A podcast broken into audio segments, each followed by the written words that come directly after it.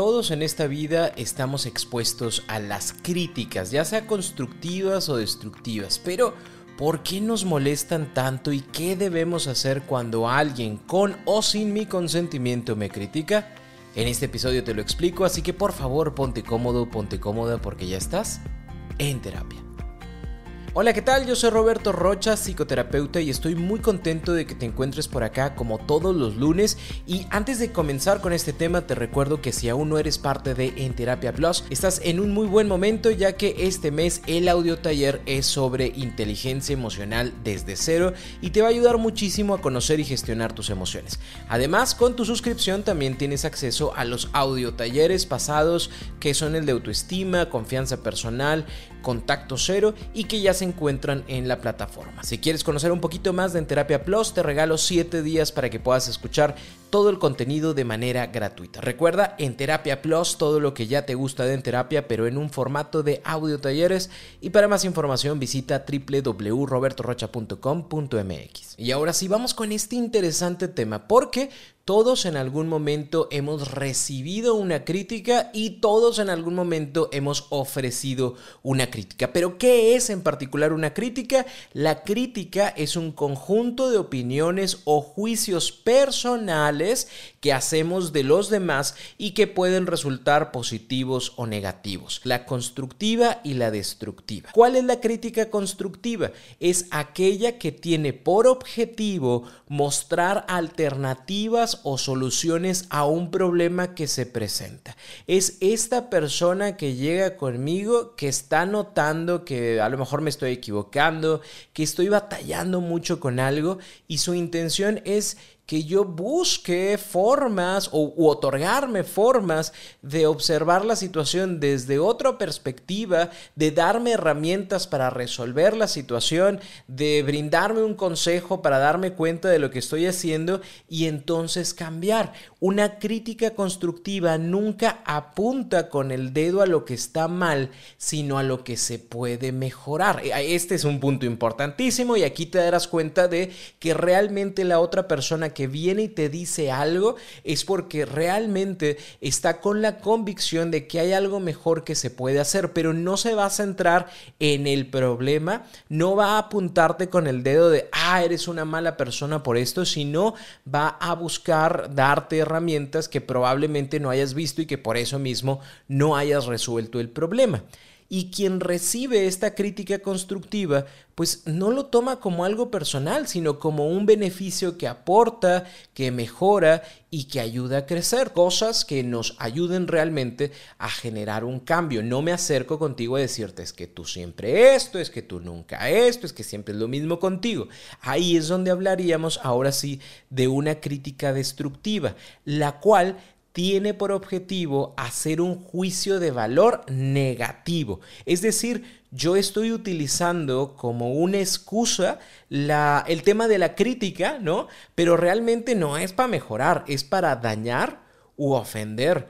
¿Por qué? Porque la crítica destructiva no propone mejoras, solo pone el dedo en la llaga, solo pone el dedo en los errores, porque lo que hago yo es hacerte sentir culpable o hacerte sentir juzgado o hacerte sentir la peor persona del mundo mundial. No me interesa que cambies. Al final te voy a decir, pero, pero con todo respeto, amigo, amiga, para que te des cuenta, para que abras los ojos. Pues sí, pero ya me diste una zarandeada diciéndome que era un tal por cual, que no servía para nada que todo lo que hago está mal, que siempre me equivoco, que eres bien sensible, por todo lloras, pero lo digo por tu bien, lo digo porque te quiero, lo digo porque te amo. No, esa es, esa es una crítica destructiva, porque pone todo el énfasis en los errores de la otra persona y te aseguro que cuando alguien te habla de tus errores como errores garrafales de alguien que es la peor persona del mundo, lo que te brinden después ya ni lo escuchas. ¿Por qué? Porque te centras o tus emociones son tan fuertes con lo que estás escuchando que no te da la cabeza ni el corazón para poder entender que probablemente la otra persona te quiere decir, bueno, pues es que eres, me caes súper mal y me caes bien gordo y eres la peor persona del mundo, pero si tú fueras a la iglesia, pero si tú hicieras tal cosa, pero si pasara este tipo de situaciones, las cosas irían mejor. Te aseguro que esa parte no la vas a captar porque estás tan metido en lo que me duele que me dices antes. Y aunque todos hemos recibido una crítica en algún momento, pudiéramos diferenciar entre las personas que reciben la crítica, toman lo mejor de la situación, ya sea una crítica constructiva, una crítica destructiva, y se liberan del tema, ¿no? Y es, oye, bien padre, se te resbaló lo que te dijeron, pues sí, la neta sí se me resbala, ¿no? Pero hay otras personas que no, que con la crítica destructiva y con la crítica constructiva, se sienten mal, o sea, que hables de mí en algún momento, que digas algo de mí, me, ay, me puede mucho, me molesta y me duele en el más adentro de todo mi ser. ¿Por qué sucede esto? Bueno, sucede por tres razones particulares y te las comparto. La primera es porque le doy el poder a la persona que me critica, ya sea una amistad, un familiar, mi pareja o una persona random de internet que escribe cosas, yo digo o yo pienso que lo que esa persona dice es real. ¿Por qué? Porque le das credibilidad absoluta al comentario de alguien por lo que representa en tu vida. Es decir, bueno, si mi mamá me dice que estoy bien gordo, bien gorda y que nadie me va a creer, que es una crítica destructiva, yo pienso que pues si mi mamá me lo dice, porque pues es mi mamá, yo digo que debe de ser real, que soy la peor persona del mundo mundial, que mi cuerpo es un impedimento para que otras personas se acerquen a mí y entonces yo le di una suprema y total credibilidad a lo que mamá dijo. O, híjole, es que mi pareja dice, eres bien sensible, por todo lloras. ¿Qué pasa con eso? Que yo digo, ah, pues es que es como es mi pareja, pues no me, no me debería de mentir. Y entonces sí soy bien sensible y a partir de eso me etiqueto. Y eso es un gran problema porque recuerda que toda crítica es una opinión personal. ¿Qué pudiéramos hacer con esto? Pues primero hay que diferenciar entre estas opiniones malintencionadas y las opiniones de valor, ¿no? E, es cierto que habrá personas en el mundo que digamos que tienen mayor fuerza o mayor soporte en sus palabras, ¿no? No es lo mismo que mi papá, mi mamá me digan algo sobre el tema de mi peso a que me lo diga, por ejemplo, mi nutriólogo, mi nutrióloga o que me lo diga mi psicoterapeuta, ¿sabes? O sea, creo que son personas que tienen una experiencia eh, y un profesionalismo para compartir información de la cual sí tendría yo que agarrar un poquito más de información. Probablemente papá o mamá me hablen desde sus miedos internos, desde sus cucarachas internas, y, y, el profesional pues me va a hablar desde la ciencia o me va a hablar desde sus conocimientos y me va a decir, mira, ¿sabes qué? Sí, la verdad sí tienes sobrepeso, pero mira, del sobrepeso 1, 2 y 3 que existe, estás en el 1. Si tú te comprometes contigo a una buena alimentación, pues vas a salir de ahí, pero así que tú digas, híjole, eres la peor persona del mundo y nadie te va a querer por un tema de obesidad, la verdad es que no, o sea, no, no, va por ahí. Y entonces esta opinión sí la voy a tomar con mayor ahínco y le voy a dar mucho más peso.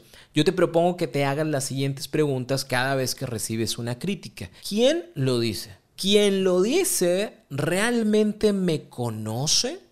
¿Qué sabe esa persona de mí? ¿La persona sabe del tema del que habla? ¿Hay factores que pudieran influir en aquello que está diciendo? Y te las pongo en ejemplos para que te sea más sencillo. Ejemplo número uno. Sabes, en el trabajo hay una persona que dice que estás hablando con todas las personas de la oficina y que eres una facilota, que eres un facilote. ¿Quién lo dice? Oh, pues lo dice Juanita. Oye, ¿y Juanita me conoce? Pues la verdad es que no, nunca hemos cruzado palabras, obviamente nos conocemos porque trabajamos en el mismo edificio, pero pues la verdad no me conoce.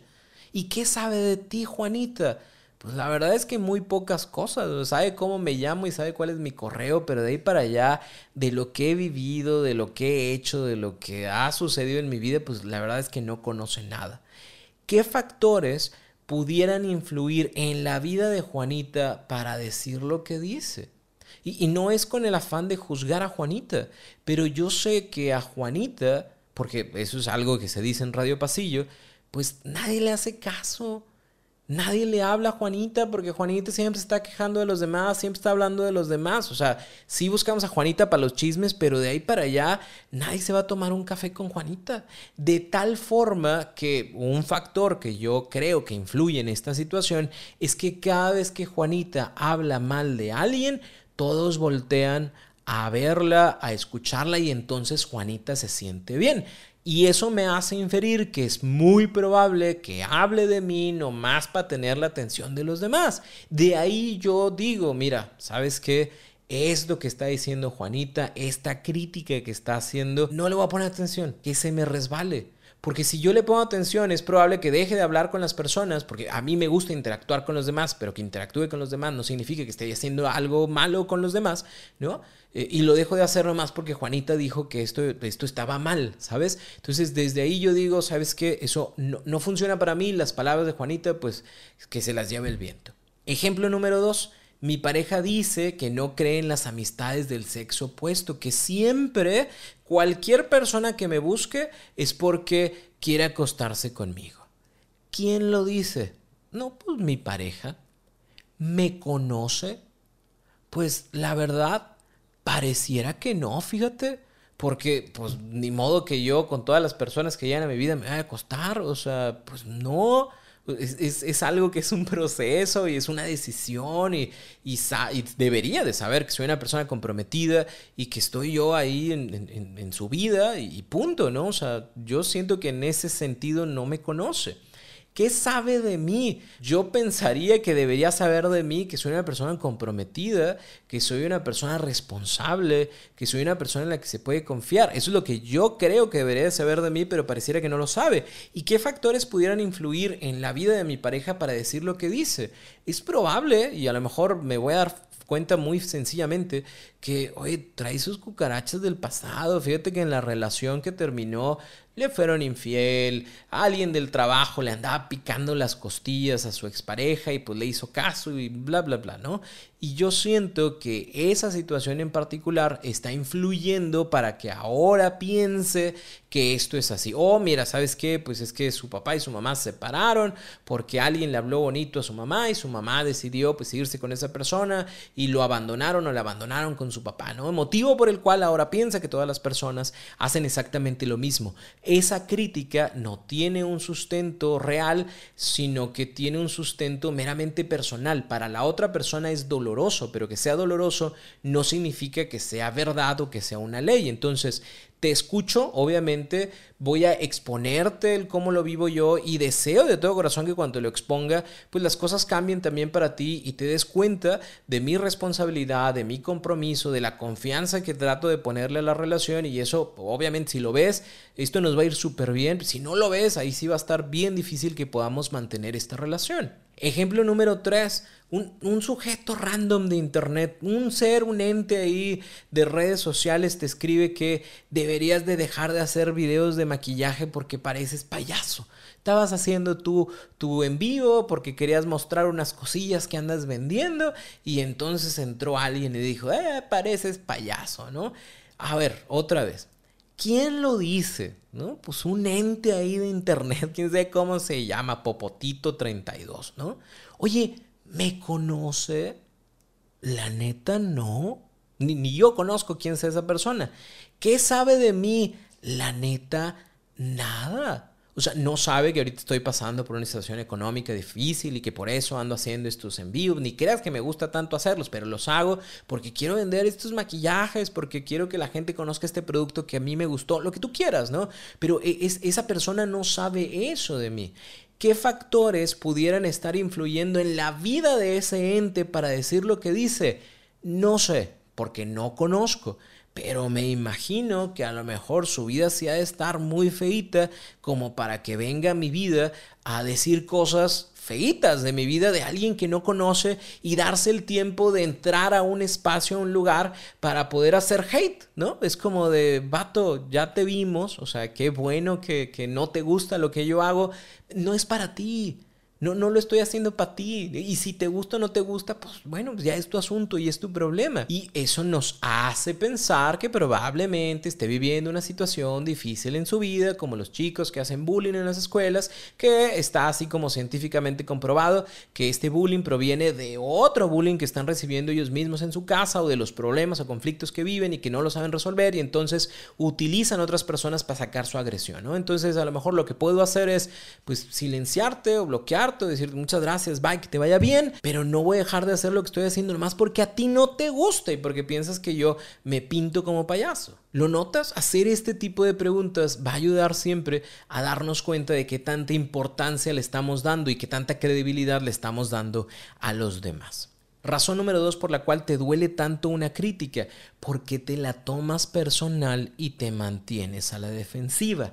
Asumes que la crítica es un juicio de valor real, una etiqueta inamovible que el otro viene y te pone y que te vas a quedar con ella para siempre. Yo siento un puñetazo cada vez que alguien dice algo de mí, bueno o malo, y me preparo para contraatacar. Que no se nos olvide que la crítica es una opinión, a veces funcional y agradable, pero también a veces inútil y desagradable. Pero al final de cuentas es una opinión personal. Por ende, tendríamos que aprender a traducir las opiniones. ¿Y cómo hacemos esto? Igual, otras preguntitas. ¿Qué me quiere decir realmente la otra persona?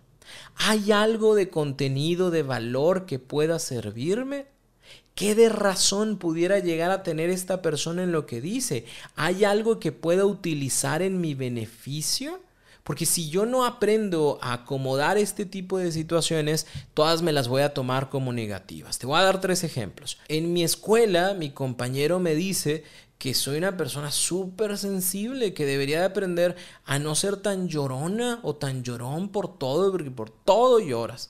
Bueno, ¿qué me quiere decir?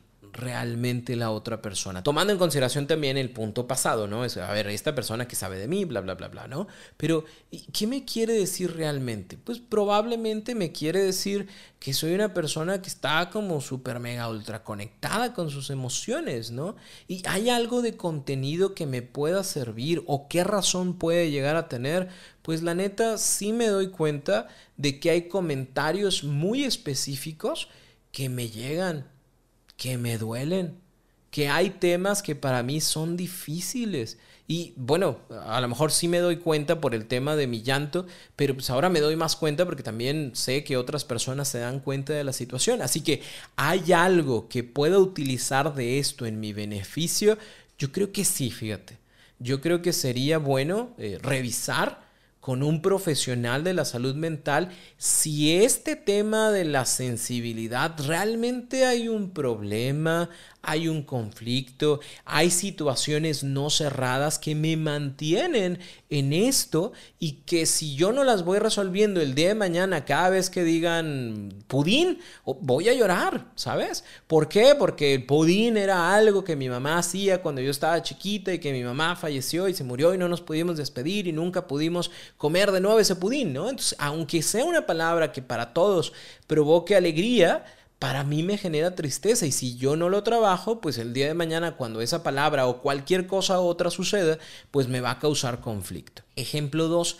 Mi amiga dice que ya fue mucho de llorarle a mi ex, que ya es momento de conocer personas y que me deje llevar, porque en la cama de alguien más voy a olvidar a mi ex y empezar a disfrutar de la vida. A ver, ¿qué me quiere decir realmente mi amiga, no? voy a tratar de traducir esto a algo positivo y agradable, ¿no? Y lo que quiere decir mi amiga es que ya le dé vuelta la página. ¿Sí? las formas, bueno, ya las decidiré yo, ¿no? Pero que le dé vuelta la página. ¿Por qué? Porque ¿qué de razón tiene? Que sí, o sea, ya me aventé una buena cantidad de tiempo en este tema. E, es mi tema, o sea, cada vez que nos vemos de lo que hablo es de mi ex y de cómo me dejó y cómo no puedo vivir sin él o sin ella y cómo ya está haciendo su vida y yo aquí sigo y pienso que debería de venir a buscarme y que si el día de mañana viene y me busca a pesar de todas las infidelidades que me hizo, yo le diría que sí. ¿Sabes? O sea, creo que mi amiga, pues sí tiene razón, la verdad ya me pasé un buen de tiempo en esta situación. ¿Y, qué puedo utilizar a mi beneficio? Bueno, probablemente este formato que me dice de, no, hombre, tú métete al Tinder y al Bumble y a todas las demás cosas de esas y, no me conócete a alguien. O sea, es más, acuéstate con 10 y luego ya vas a ver que se te olvida. No, esa forma no me gusta, ¿sabes? Porque no me sentiría bien utilizando otras personas eh, para, sentirme, entre comillas, mejor. Aparte me voy a acordar más, pero sí creo que sería bueno el salir de, ¿no? Y no por salir con otras personas, sino el empezar a hacer cosas. ¿Sabes? Recuerdo que me gustaba la bicicleta, recuerdo que me gustaba tomar fotografías, recuerdo que me gustaba salir con mis amigos, ¿no? Y creo que eso es algo bueno que puedo retomar. Y de todo esto que me dijo mi amiga, yo acomodo el tema, lo traduzco y me quedo con el hecho de voy a hacer cosas que se realicen fuera de mi casa y ya no quedarme nada más como en esta nebulosa de qué fue lo que pasó con mi ex. Y la razón número tres por la cual me cala tanto las críticas es porque estoy en esta búsqueda de la aprobación. Deseo quedar bien con todos porque pienso que agradar a los demás es estar bien con ellos y al mismo tiempo es estar bien conmigo. Porque yo no me voy a permitir que alguien, llámese familiar, amigo, pareja, ente sin cara de internet hable mal de mí. ¿Por qué? Porque eso supone que ya no voy a ser amado, amada, que ya no voy a ser respetado, respetada, que ya no voy a ser admirado, que no voy a ser buena persona, porque si esa persona piensa que yo soy mala, entonces soy mala. ¿Por qué? Porque yo creo que si esa persona me valora de manera positiva, entonces yo me valoro de manera positiva, lo cual nos habla de que el valor personal lo depositas en los demás y no en ti mismo. Y ese es un gran, gran y grave error. ¿Por qué? Porque mi autoestima va a depender de cuántos likes tengo, mi autoestima va a depender de cuántos comentarios buenos hay en mis publicaciones, porque mi autoestima va a depender de que mi papi, mi pareja me diga todos los días que me veo bonito, bonita y que me quiere mucho. Pero cuando me dice, oye, ¿sabes qué? Pues no, no me gusta mucho esto que haces o creo que esto pudiera ser mejor o te invito a realizar esta cosa, ahí sí no. ¿Por qué? Porque entonces me retiras tu amor, porque no me gusta que me digas cosas, porque cuando me dices cosas me haces pensar, o más bien, yo creo que me estás quitando tu amor y tu cariño, lo cual nos habla de lo mucho que escuchas a los demás y que lamentablemente no escuchas de ti. Y no quiero decir con esto que lo que te choca te checa, no es como de, ah, mira, es que en redes sociales alguien dijo de, ay, no se te ve bien tal cosa, ay, es que mira, mi pareja dijo que, que soy una persinada, ¿no? Lo que tú quieras. No, no es porque realmente yo piense eh, eso de mí, no necesariamente, pero sí habla de este diálogo hiriente que yo llevo conmigo. ¿Por qué? Porque así como los demás me hablan mal, eso hace que resuene todo lo mal que yo también me hablo. Y ahí es donde nos damos cuenta de que nuestra autoestima o nuestra confianza o nuestra seguridad está depositada en el otro y no en, nosotros como, como seres humanos, ¿no? Está depositada en mi pareja porque si mi pareja dice que soy bella y bonito y agradable, entonces lo soy. Pero si el día de hoy no me chuleó, o el día de hoy no me dio un beso, o el día de hoy, ay, pues se tardó como 10 minutos en contestarme el mensaje, algo debe de estar mal, ya no me va a querer, ya no va a querer estar conmigo. E ese diálogo interno de nadie quiere estar conmigo, o todos se van a burlar de mí, o es que todos me critican, está directamente relacionado con estas críticas personales, este diálogo interno que siempre es destructivo o que es bastante desagradable y hace eco con lo que la las demás personas eh, dicen de mí, ¿no? Y por eso me duele tanto la crítica, ya sea constructiva o destructiva. ¿Qué tendríamos que hacer en este tipo de situaciones? Perdónate por aquello que hayas hecho, por aquello que hayas cometido, por aquello que pues, no has aprendido todavía a hacer de manera diferente. Perdónate, desetiquétate esas etiquetas que en algún momento compraste o que te pegaste de soy una mala persona, de que no se puede confiar en mí, es que siempre me equivoco, es un tarado, tarada. Todo eso es una etiqueta. Etiqueta que probablemente, pues sí, una vez te equivocaste, pero no significa que por haberte equivocado eres la peor persona del mundo. Sí, una vez dijiste una mentira, pero por decir una mentira no significa que seas una persona mentirosa. Todas esas son etiquetas. Desetiquétate. Ya no te las compres ya no continúes con ellas. Sí, todos cometemos equivocaciones, pero no nos convertimos en nuestra equivocación. Y último punto, acéptate como eres. Y, aceptarte como eres tampoco significa como de, ay, voy, voy a mentir sobre lo que soy y sobre lo que siento de mí, sino, oye, ¿sabes qué? Yo sé que hago bien esto, sé que esto se me dificulta, sé que esto de plano ahorita la neta no, o, o nunca lo haría, o nunca me pasaría, pero me acepto como tal y me amo como tal. Así, con mi imperfección, así con mis cualidades, así con mis fortalezas, así con mis puntos débiles, así como soy. Naturalito, naturalita, con lo que tengo y con lo que no tengo, con lo que me sale bien y con lo que me sale mal y con lo que no me sale y lo que nunca pensé que me pudiera salir. Así me amo. Y defino lo que soy en base al conocimiento que tengo de mí y no en base a lo que pues, los demás opinan, ¿no? ¿Por qué? Porque eso significaría que mi concepto personal va a estar cambiándose y modificándose a cada rato, nomás porque hoy me dijeron que soy muy bueno, pero mañana me dijeron que soy muy malo y entonces tengo que estarlo cambiando. Eso va a depender única y exclusivamente de mí y ese es un trabajo que tengo que hacer perdonarme, desetiquetarme y aceptarme como soy. Espero y deseo que esta información te ayude muchísimo a entender el por qué te molestan tanto y te causan tanto conflicto las críticas para que puedas ahora sí como que pues, se te resbale lo que se tenga que resbalar, que se acomode y se traduzca lo que se tenga que traducir y que se separe, ¿no? O sea, como la basura, eh, orgánica e inorgánica. Bueno, críticas constructivas y críticas destructivas. ¿Qué voy a tomar de todo esto? ¿Qué me hace mejor persona?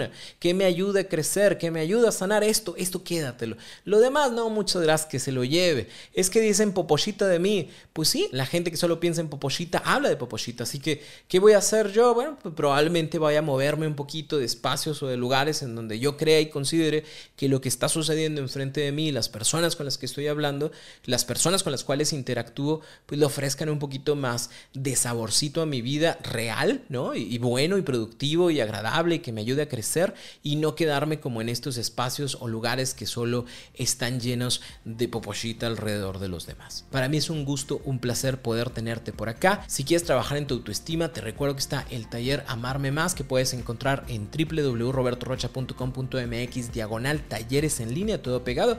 Ahí lo vas a encontrar y me va a dar mucho gusto acompañarte a través de este taller en línea para que tú puedas conectarte contigo y que puedas realmente hacer los cambios que necesitas en tu vida con la intención de mejorar la autoestima. Si tienes alguna duda, por favor, vete a mis redes sociales, Roberto Rocha en cualquiera de ellas. Ahí vas a encontrar más información que va a ayudarte a tener una vida más práctica, más sencilla y más feliz. Nos escuchamos el próximo lunes en un nuevo episodio de En Terapia.